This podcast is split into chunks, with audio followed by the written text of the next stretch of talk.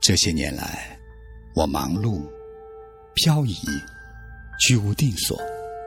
我曾经迷惑，甚至迷失。我开始怀疑自己所拥有的一切，是不是我当初的坚持及梦想？于是，我把空荡荡的身体继续游走，游走到一些我陌生的地方，去寻找什么？我不知道。但是在二零一四年某一个清晨。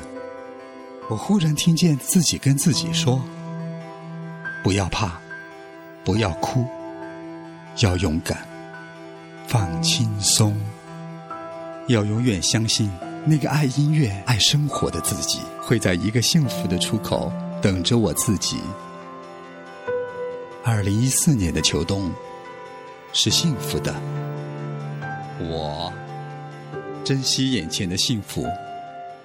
我是陈彤。